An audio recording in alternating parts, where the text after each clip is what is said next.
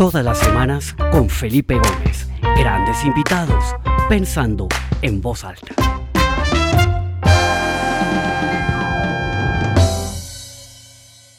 Bueno, muy bien. Bienvenidos todos, son las doce y media. Ya tenemos a 25 personas conectadas de distintas partes. Acá estoy viendo algunos conocidos, otros no conocidos. Bienvenidos. Veo gente que está conectada desde España, desde México, desde Colombia, desde Argentina, desde Perú, eh, Estados Unidos. Eh, estoy hoy con Paco Soler, que está desde Madrid. ¿Sí se escucha? Paco, ¿tú me escuchas? te escucho, Felipe. Buenas tardes, buenos días. Ok, muy bien. Em, gracias, gracias por el, por el feedback. Gracias, Roberto. Gracias, Alejandro. Y bueno, antes que nada quiero eh, agradecer a Paco, presentarlo. Paco es un gran amigo em, de España, vive en Madrid, es una persona que ha desarrollado un interés y una experticia muy profunda en temas de neuroliderazgo y de hecho es uno de, los, de las manos derechas del, eh, este curso que se llama High Performance Leadership en IMD, que es el curso de liderazgo yo creo que más eh, famoso y más importante del mundo, eh, en donde se usa una, un approach muy de ir al, al, al, al interior de cada uno de nosotros para encontrar el verdadero líder. Queremos hablar un poquito de eso. Eh, también queremos que Paco nos cuente un poquito sobre la experiencia, lo que ha pasado en Madrid estos 10 días, porque acá en, en, América Latina, en Estados Unidos, estamos hasta ahora comenzando por lo que España pasó hace unos 10, 12 días. Eh, Buenos Aires entró en cuarentena ayer, eh, Bogotá y eh, una gran parte de Colombia está en un simulacro de cuarentena este fin de semana. Acá en Estados Unidos, California entró en cuarentena ayer con 40 millones de personas y yo creo que en pocos días estaremos en cuarentena todos. ¿Qué podemos aprender de eso? Y también hablar un poco de, ¿no? Yo creo que estamos todos un poco saturados de estadísticas, gráficas, números, proyecciones, hablar un poco más de lo humano, de la humanidad, de que estamos eh, viviendo y que tenemos que sacar a florecer en estos momentos difíciles. Entonces, Paco, bienvenido y no sé si quieras en unas palabras de, de introducción y presentarte, de pronto omití algo eh, sobre ti. No omitiste, exageraste eh, mi rol en, en el High Performance Leadership como es habitual, yo soy uno de los muchos coaches que participamos en ese programa, pero sí, sí le hacías justicia al hecho de que, de que revisamos el liderazgo yendo muy al interior, ¿no? Al final siempre hay una razón por la que somos como somos y normalmente no la sabemos. Es decir, simplemente pensamos que la realidad es lo que es y que yo soy así y que no hay forma de cambiarlo.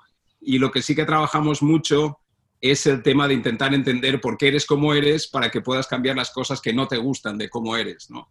Y, y mi interés sí es cierto que de ese comienzo, que era de, de, un trabajo más como coach, etcétera, sí surgió la curiosidad de entender por qué eso que funciona, funciona tan bien en ese programa de High Performance Leadership, qué ocurría en nuestro cerebro, ¿no? ¿Qué, qué, cuál era la base científica de que esto funcionase? Pero más allá de eso, simplemente muy agradecido, Felipe, y fíjate que dentro de todo lo malo de, eh, de la epidemia, etcétera, pues ha llevado a que tengas estas conversaciones y que sea una oportunidad para mí, con lo cual no todo es malo. Total. Paco, entonces la idea es media hora. Eh, yo quiero partir esta conversación en tres bloques. Un bloque inicial, yo creo que lo práctico, eh, qué ha pasado en España, cómo empezó esta, este tema de la cuarentena, qué recomendaciones podrías tener tú para las personas que nos están escuchando eh, etcétera. Hablamos un poquito de lo práctico que está pasando allá, recomendaciones, ideas, pensamientos, etcétera. Bueno, el, todo nos pilló un poco de shock y, lo estábamos comentando, Felipe, en otras ocasiones, que estamos un poquito todavía en negación, ¿no? De, eh, ya llevamos una semana y ya empieza a aterrizar, pero al principio ha sido casi como una pequeñita aventura, ¿no? Estamos en casa, pues vamos a ver cómo gestionamos. Y yo creo que lo que sí nos vamos dando cuenta a medida que, de una forma u otra nos va tocando más cerca, empezamos a conocer gente que está infectada, empezamos a conocer gente que está perdiendo gente eh, por culpa del coronavirus. Yo tengo un amigo, por ejemplo, con un bebé que acaba de, de nacer que, que, está malito. Eh, o conozco a una persona que perdió a su padre, al que él definía como mi héroe, ha fallecido, era una persona mayor, pero por el coronavirus a medida que poco a poco vamos viendo que, que, hay alguna persona que conocemos y esto empieza a ser un poquito más real, es cuando el nivel, digamos, de solidaridad va, va subiendo, ¿no? Al principio, piensa además en la cultura española, no puede salir de casa, es como el peor castigo que, que se podía infligir, ¿no? y además mucha gente que viven en, pisos, viven mucha gente, no son, eh, no son pisos a lo mejor muy grandes. Ah, la situación puede ser un poquito psicológicamente angustiosa y al principio costó, costó cerrarse, pero muy pronto la presión social sí que, sí que se está viendo. ¿no? Hay mensajes por todas partes y la gente está intentando crear vínculos que hasta ahora no gestionaban. Estamos viendo vínculos en los vecindarios donde antes la gente no se hablaba y ahora se están hablando porque por lo menos pueden hablar de una ventana a otra, ¿no? Con lo cual, yo creo que el, consejo si tenía que dar uno es tómenselo en serio, porque el problema de esto, mientras estamos aquí hablando y parece que no pasa nada y el número de infectados es bajito, seguimos infectando más gente, ¿no? Eh, es una de, los, de, las razones, yo creo, que, por la que este virus hay que tomarla en serio, es que tarda un par de semanas en, saber que lo llevas y para entonces puedes haber infectado a mucha gente. Simplemente eso, tomarlo, tomarlo muy en serio porque antes o después habrá gente cercana a nosotros a quien les tocará de una forma dramática. No esperemos, no pensemos que esto es algo que les está pasando a los demás. Y además, otro tema es que en la medida que, que no lo cumplamos todos, las probabilidades de controlarlo son menores. Con lo cual es, me parece que es un ejercicio de responsabilidad, a pesar de que cueste hacer el trabajo en, controlar nuestras propias emociones y la ansiedad y ese tipo de cosas, buscar formas de controlar eso, pero respetar un poco la cuarentena. Yo creo que eso es la lección que estamos aprendiendo aquí después de unos 10 días eh, encerrados. ¿no? Totalmente, yo creo que hay mucho, mucho, mucha gente se lo toma a la ligera, ¿no? Y de hecho, por ejemplo, yo mismo, ¿no? Y lo dije en el, en el episodio anterior, hace 10 días yo decía, ah, qué exageración, eso no es nada, pero ya como que entiende uno la realidad. Y ayer leí una frase que creo que es muy importante, que dice que uno no debería actuar como una persona sana que está en cuarentena buscando no contagiarse, sino que uno debería actuar con una mentalidad de que uno está contagiado y está en cuarentena para no contagiar a los demás. Yo creo que ese es, ese es, ese es un, un cambio en la manera de ver esto que realmente modifica la manera como uno se comporta, ¿no? Y yo creo que esto en, términos de, self-control, ¿no? De neuroliderazgo, lo que tú hablas es, es, es un, un, una evolución muy importante. ¿Qué opinas de eso? Absolutamente de acuerdo. Además, eh, el, el, tipo de, contagio aquí que se produce ni siquiera sabemos exactamente cómo es. Y, y estábamos hablando, lo que se está intentando hacer es ganar una batalla contra el tiempo. Es decir, llegará un momento en el que tendremos vacunas, en el que tendremos tests para conocer si, estamos infectados o no, pero hasta entonces necesitamos mantener esto lo más controlado posible. Y tengamos en cuenta que incluso aquí en, en, Madrid, que estamos en el lockdown este desde hace ya muchos días, las farmacias siguen abiertas, los supermercados siguen abiertos, por supuesto los hospitales, toda la gente que está trabajando en esas cosas, elementos de logística, los héroes, digamos, del día de hoy, eh, siguen ahí afuera. Es decir, no estamos todo el mundo en casa, no estamos absolutamente controlados. Sigue existiendo riesgo porque la gente sigue yendo eh, a los hospitales y, la gente que está trabajando en los supermercados, todo el mundo pasa por allí por lo menos una vez a la semana. Con lo cual ya estamos viviendo con un poco de riesgo, no añadamos más. Porque vuelvo a decir, el, momento en el que, en el que cualquiera de, esta sala podía tener a, un familiar cercano, a alguien muy querido, que aunque este, este es un, virus que no es necesariamente de los más mortales, no es un ébola, um, sí, pero toca a ciertas personas, ¿no? Y una de esas personas podría ser alguien muy cercano y el pensar que estamos inmunes a esos es, es digamos, la, definición de la ignorancia al nivel supino. Es decir, ahora tenemos información uh, y, y, el no hacerlo es por una cuestión un poco de egoísmo, por el miedo a no sé si voy a llevarlo bien o no sé tampoco si esa sensación de, de sobreconfianza, ¿no? que es un tema que a veces tratamos con el, con el liderazgo. Los humanos tendemos a tener excesiva confianza en que esto no va con nosotros. ¿no? Siempre pensamos que, eso les pasa a los demás. Totalmente. Bueno, Paco, muy bien. Y ahora pasemos un poco de esta, de esta parte como, como de vivencia, lo que has vivido tú en Madrid, que creo que nos sirve mucho a los que estamos hasta ahora comenzando este periodo como de aislamiento. Yo estoy acá encerrado en mi casa desde el jueves pasado y, y tratando de ser muy disciplinado, no salir para nada, muy juicioso con, la lavada de manos, con las medidas de higiene, etcétera, etcétera. Eh, hablemos un poquito del liderazgo, porque yo creo que el liderazgo siempre lo hemos, eh, digamos, como encausado eh, en, un entorno muy empresarial, ¿no? Muy corporativo, etcétera. Y yo creo que en este momento el liderazgo como que adquiere un protagonismo de una dimensión diferente. Primero, como un autoliderazgo, tenemos que ser líderes de nosotros mismos, controlar nuestras emociones, controlar a, en Colombia decimos la loca de la cabeza que se imagina una cantidad de cosas, etcétera. Eh, tenemos que también sacar a reducir el liderazgo en la casa, porque ahorita hay una dinámica completamente diferente, completamente distinta, yo creo que también hay, y también obviamente en el trabajo el liderazgo cambia porque ya no es una relación física en la que estamos reunidos físicamente en un espacio compartido, sino que ahora es un tema descentralizado, cada uno en su espacio, un tema mucho más digital, mucho menos personal. ¿Cómo ves tú esa evolución del liderazgo frente a esta crisis del COVID-19? Fíjate, yo trabajo ahora en, una escuela, eh, una escuela digital, una escuela donde formamos a la gente para transformarse digitalmente, ¿no? ISTI se llama la empresa.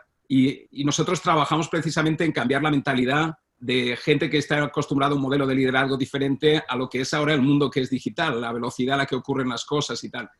Y, e incluso antes de, que surgiera eh, el virus, nosotros hablábamos ya de que algunas de las características que necesitaba el líder de hoy, y quizá la más importante, era la humildad.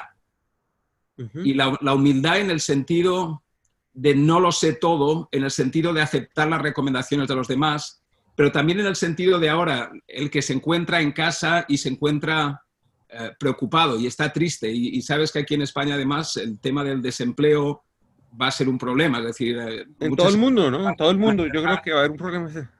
En todas partes del mundo, efectivamente, pero España suele ser de las que, de las que suele experimentar las crisis siempre con desempleo antes y después otras cosas, ¿no? Ese tipo de, ese tipo de ansiedad se lleva muchísimo mejor si uno se hace vulnerable, si uno tiene la humildad de, de compartir con su familia, eh, así es como me encuentro, ¿no? así es como me siento. Pero también con los equipos. Eh, nos piden mucho, podéis explicarme cómo trabajo de forma virtual ahora con mis, con mis equipos, ¿no? Y, en parte enseñamos técnicas de cómo trabajar de forma virtual, pero también les decimos, ¿por qué no te sientas con tu equipo y lo habláis? ¿Por qué no simplemente pides la opinión de cómo les gustaría trabajar ahora? ¿Cómo queréis gestionar los horarios? ¿Cómo queréis gestionar las tareas que haya que hacer? ¿no? Entonces yo creo que ahora, eh, el, otro día en una charla yo comentaba que el, el COVID-19, este famoso, es una, una, elevación a la enésima potencia de lo que es el cambio digital en el mundo. ¿no? Para muchas empresas les llega de golpe un shock eh, porque aparece un competidor o el producto que ellos venden ya no se vende o lo que sea. Es una, una analogía un poco de ese cambio al mundo digital y yo creo que una de las primeras cosas es, es la humildad, la humildad para trabajar con el equipo, la humildad para compartir con la familia cómo se siente, cómo se siente uno, el aceptar que, que es vulnerable ¿no? y el poderlo compartir con otros. Yo quizá destacaría, destacaría eso. Otra cosa que suelo comentar para mí son, cuando hablo de líder digital, hablo de dos cosas, ¿no? Hablo de, ser humilde, de entender que hay otras personas que sabrán más que tú y ahora es el momento de, de, ponerles en, en, la posición de que lideren incluido en muchos casos en nuestras casas, ¿no? Nuestros hijos que conocen la tecnología de los vídeos y todo esto más, más incluso que nosotros, ¿no? Y les pedimos consejo, oye, ¿cómo descargo esto del Zoom o, o lo que sea, ¿no? Lo otro que, comentamos es, es el aprendizaje continuo, ¿no? Ahora es el momento también, eh, el hecho de estar en casa y que probablemente la mayoría de los que estamos en esta llamada tendremos que estar en casa durante mucho tiempo, es aprovechar para aprender, aprender cosas de fuera, pero aprender también cosas sobre nosotros mismos. ¿no? El hacer esa exploración de por qué me siento como me siento o cómo, cómo de contento estoy con lo que estoy haciendo en la vida, qué cosas me apasionan y me gustaría hacer más de ello, ¿no? ¿Qué, cuáles son esos pequeños sueños de cosas que nos gustaría aprender y nos gustaría hacer y que ahora tenemos a lo mejor un espacio que hasta ahora no teníamos. ¿no? Eso me parece que es, que es una oportunidad también para los líderes ahora pero volviendo otra vez al principio, para mí la idea de la humildad quizás sería la que, la que ahora destacaría. Excelente. Eso que estás pensando ahorita me parece súper importante porque anoche comentábamos con mi esposa y mi esposa me decía que ella veía esto también como, un, ¿no? como, una, como una gran oportunidad. En, cierta medida yo creo que también es un llamado de atención. Nos hemos metido en una carrera que no sabemos ni siquiera que estamos persiguiendo, un afán eh, una cantidad de actividades, un activismo absolutamente exagerado. Esto también yo creo que es una cosa, ¿no? Volver a lo, a lo esencial, a lo que es verdaderamente importante, no ponerle tanta atención a otras cosas que realmente no son tan, tan, tan, tan importantes, poder pasar más tiempo en familia, poder explotar esos intereses, esas, esas cosas, ¿no? Yo creo que en eso estamos en un momento momento de, adaptarnos. Eh, estamos en un momento de gestión de crisis, las empresas se están adaptando, mirando a ver qué hacen, cerrando, mirando qué hacen con su personal, etcétera, pero ya llegará un momento en donde esa fase se cierra y la gente se va a encontrar que tiene una, un tiempo muy valioso para crecer como persona, para crecer espiritualmente, para encontrarse con uno mismo, para sacar realmente ese, esas, no sé, muchos anhelos que la gente tenía, ¿no? ¿Tú, tú, tú cómo ves eso? Absolutamente. Y una de las cosas que a mí me gustó mucho también del tema de la neurociencia es entender cómo nuestro cerebro ha creado una película de nuestra vida, ¿no? A lo largo de nuestras experiencias, nuestro cerebro va creando una identidad. lo que considera que es nuestra identidad y nos dice, tú eres bueno en esto, tú eres malo en ello, o si fracasas en el trabajo es que no eres muy bueno, no eres una, no eres una gran persona, como que a veces comentamos, y esto llevándolo un poco entre el terreno de la neurociencia y del coaching, casi todo lo que hacemos en, la vida responde a, este, estar intentando encontrar amor o a la ausencia de amor, ¿no? a una reacción al hecho de que no hemos recibido a lo mejor ese cariño. Todos necesitamos esa sensación de pertenencia, etc. Y eso hace que a lo largo de nuestra vida vayamos intentando encontrar esa pertenencia, intentando ser exitosos en el trabajo, o tener más bienes materiales, o haciendo y es en momentos de estos donde se nos quita esa posibilidad, donde, donde estamos en casa, donde nos sentimos eh, desarmados, ¿no? nos sentimos sin herramientas, que es un buen momento de plantearse, decir, ¿cuál quiero que sea mi identidad? ¿no? ¿Quién soy yo realmente? ¿Y por qué, por qué estoy trabajando de la forma que estoy trabajando? ¿Por qué estoy descuidando a mi familia de la forma que la estoy descuidando? ¿Por qué estoy tan estresado o estresada cuando, cuando estoy en determinadas situaciones? ¿no? Y al final, lo que acabas descubriendo es que casi todo eso es una lectura que hace tu, cerebro de tu identidad, de quién eres, de qué es lo que tienes que hacer para sentirte querido, para sentirte valorado, para sentirte que mereces estar en este, en este mundo. Entonces estoy totalmente de acuerdo que esto es una oportunidad tremenda porque se nos ha quitado, esto es muy difícil de hacer este cambio mientras sigues en, la ruedecita con el hámster, ¿no? Corriendo la ruedecita y la ruedecita sigue dando vueltas y cuanto más corres, más parado estás, ¿no?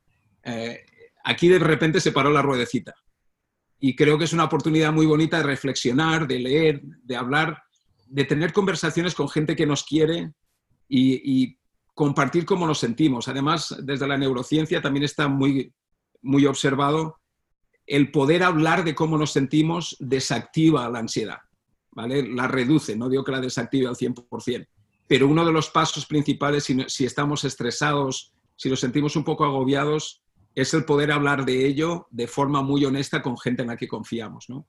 Y ahora es una oportunidad de hacer ese tipo de cosas y de tener a lo mejor conversaciones un poco más profundas y salirnos de la ruedecita del hámster, ¿no? E intentar encontrar cuál es nuestro sitio y, cuál es nuestra identidad real.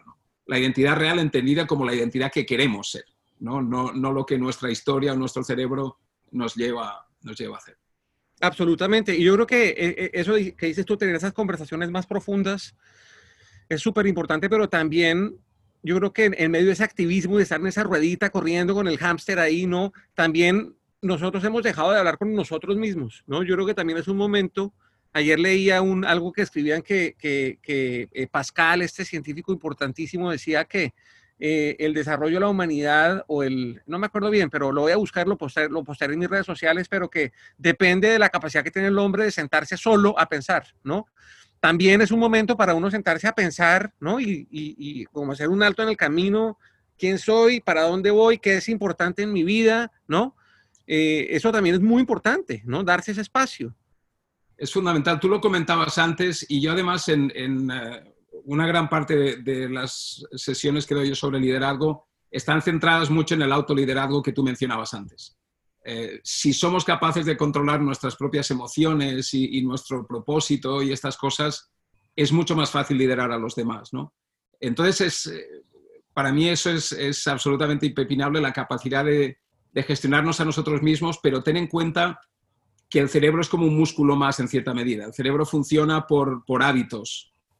Y es muy difícil para alguien que está corriendo a 100 por hora todos los días de repente pararse y tener una conversación consigo mismo. Con lo cual yo también diría, como correr un maratón se empieza poquito a poco, paso a paso. ¿no? Y yo recomendaba hace, hace un par de días eh, el utilizar alguna de, las, de estas apps, por ejemplo, de mindfulness y esas cosas, y simplemente dejarse llevar.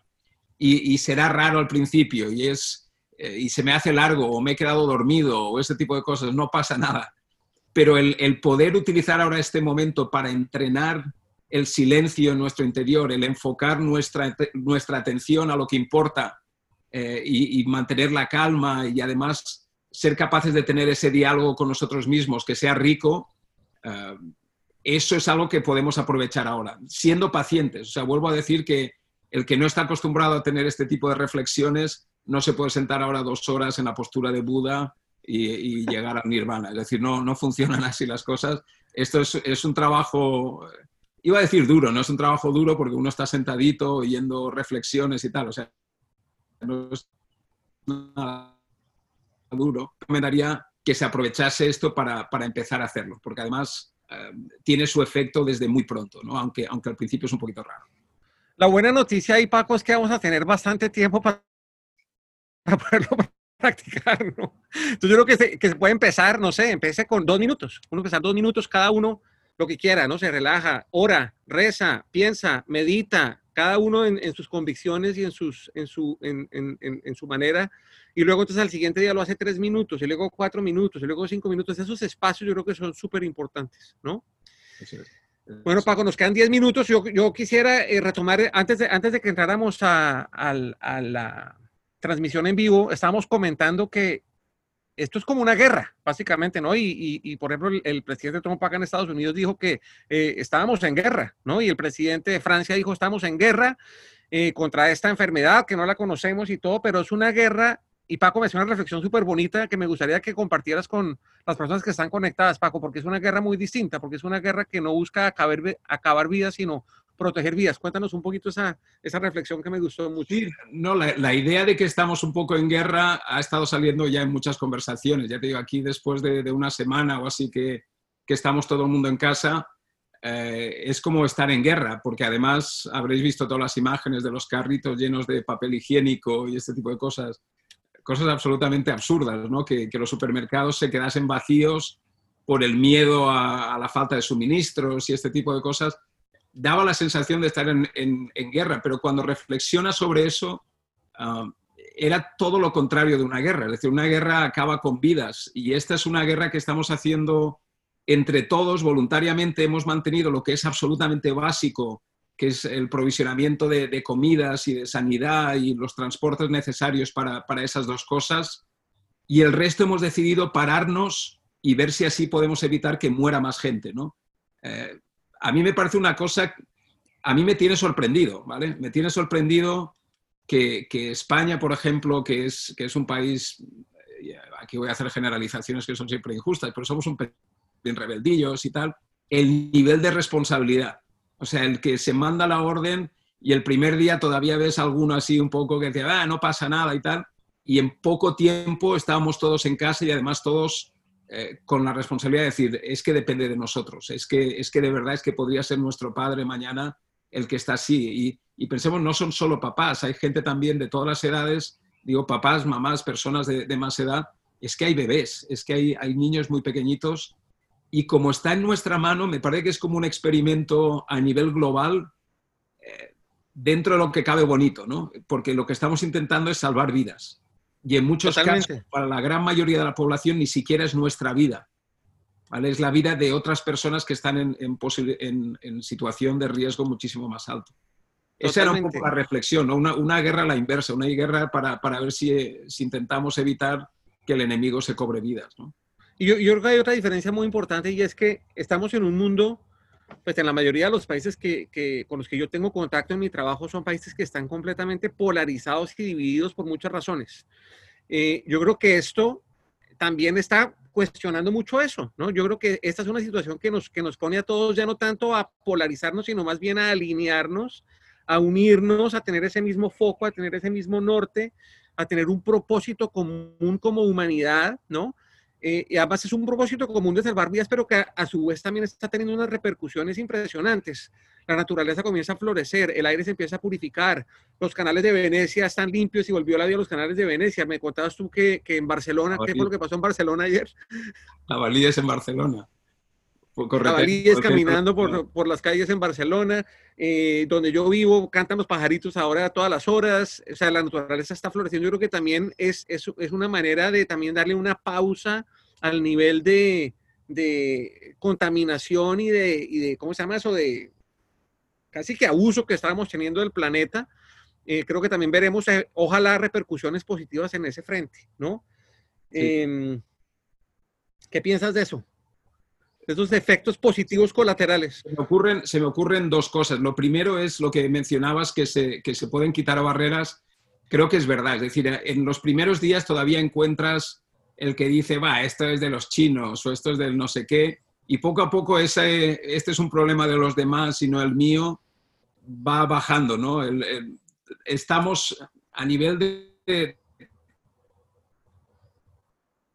de neurociencia, a nivel de cómo funciona nuestro cerebro, clasificamos a la gente, digamos, en in y out, ¿no? Los que son los que nos identificamos con ellos, que son de nuestra tribu y los que son del resto de tribus. Yo creo que cuando surgió todo esto, esa reacción se produjo, es decir, esto les está pasando a los de, a los de las otras tribus, ¿no? A medida que se ha ido repartiendo, el virus es extremadamente democrático, es decir, no ve no ve estatus social, no ve países, no ve nacionalidades, no ve géneros, no ve edades, eh, y eso nos está haciendo entrar a todos en la misma tribu. De alguna forma, eso puede ayudar de, esa forma. Y lo, otro era una pregunta que, estaba comentando el otro día con un profesor. Nos preguntábamos cómo iba a ser el día después. Es decir, ahora nos estamos preparando para el periodo de cuarentena. Eh, vamos a ir a los basics, no sabemos el impacto, el impacto que va a tener en la economía. ¿Cómo van a ser las cosas después? El primer día que empezamos a volver a la normalidad, ¿cómo va a ser eso? O sea, vamos a, vamos a ir y nos vamos a abrazar incluso con gente que antes no nos caían bien y vamos a decir, ¿cuánto me alegro de verte? Eh, vamos a, hacer que las empresas o nuestro gasto o el tipo de cosas que valorábamos vayamos atrás 20 años, es decir, y ya no empecemos a, valorar cosas que no tienen ningún valor más que, más que el del estatus. Esa a mí me parece una pregunta interesante. Creo que alguien comentaba aquí los beneficios colaterales, ¿no? ¿Nos puede dar esto una cura yo creo que sí. Al mismo tiempo también creo que el, ser humano es, es, muy cabezota, ¿no? Y, y, todos hemos pasado por la situación donde alguien cercano, por ejemplo, fallece y pensamos, dice, esto te pone las cosas en perspectiva, esto me, me está haciendo ahora valorar lo que es realmente importante. o una enfermedad, ¿no? O una enfermedad también. Sí, pero durante un mes. Después, después se olvida, salvo que lo hayas vivido, hayas visto a la muerte tú personalmente muy de cerca, eh, los seres humanos tendemos a seguir siempre hacia adelante, ¿no? Tenemos momentos de pausa, pero creo que sí puede haber esos beneficios colaterales. Excelente, Paco. Pues mil gracias, Paco. Creo que ha sido una, conversación como, como el título de esta serie de webinars, es pensando en voz alta, es invitar a algunos amigos, eh, líderes, personas que están en diferentes países a, a pensar en voz alta un poquito sobre esto que está pasando Espero que sea de beneficio para todos y nos quedan unos tres minutos, entonces si hay alguna pregunta de, la gente, muestra a ver, a ver acá que dice Paco, ¿qué opinan de los esfuerzos de la ciencia, laboratorios a nivel global para responder a este evento? ¿Qué opinas, tú? bueno, em, yo he estado hablando con varios, varios eh, eh, clientes y amigos del, del mundo farmacéutico. Creo que están pasando dos cosas. Uno, pues sus equipos de investigación y desarrollo están trabajando 24/7 eh, sin parar eh, de una manera también súper colaborativa entre todos. Yo creo que aquí los conceptos de competencia se han eliminado y ha generado más bien una figura como de competencia en donde todo el mundo está tratando de contribuir para encontrar ya sea un tratamiento o una vacuna para esto, porque al final yo creo que eso es lo que va a determinar que esto nos dé tranquilidad total a todos, ¿no? pero al mismo tiempo están teniendo que enfrentar una crisis empresarial que todos estamos eh, viviendo en diferentes escalas, que es cómo nos adaptamos a esto, qué es lo que va a pasar, etcétera, etcétera. Entonces, eh, es, es, esa, e, esa dualidad eh, yo creo que puede ser un poco frustrante para los que estamos lejos de esa industria, como que ver que, que, no ha salido nada, pero pues yo creo que también hay que tener paciencia, esto es, un, esto es un tema que toma tiempo, que hay que probar, ya hemos visto que gobiernos, entidades regulatorias y todo están saltándose ciertos pasos o acelerando algunos pasos para que esto evolucione más rápido. Yo creo que es cuestión de tener fe de que toda esa eh, ingenio y toda esa capacidad de, de investigación y desarrollo conjunta de países, empresas competidoras, científicos por todo el mundo, pues pueda dar fruto. Eso es lo que yo estoy viendo, no sé tú qué estás viendo. Yo lo veo igual. Eh, creo que este va a ser un proceso donde se va a limpiar a, mucho indeseable. Es decir, estaba leyendo el otro día un, un, caso, una empresa en Italia que ha sido capaz de producir unas piezas para unos ventiladores de estos respiradores eh, a través de impresión 3D porque los hospitales no tenían.